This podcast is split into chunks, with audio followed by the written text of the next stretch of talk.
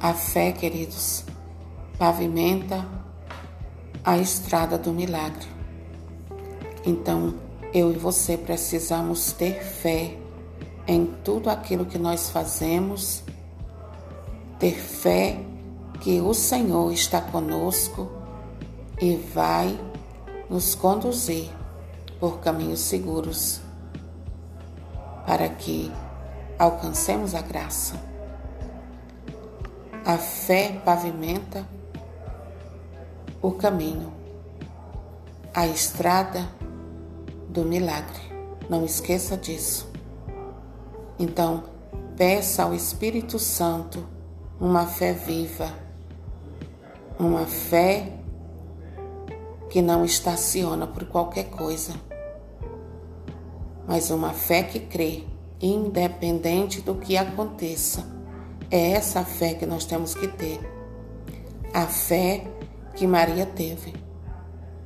Maria que abdicou de todos os seus sonhos para abraçar os sonhos de Deus para a vida dela. Tenha essa fé, essa fé que Maria teve na palavra do Senhor, ao ponto de se lançar, se jogar na mão do Senhor, permitindo que Ele fizesse tudo aquilo que lhe aprovesse. Amém? Tenha fé, tenha confiança.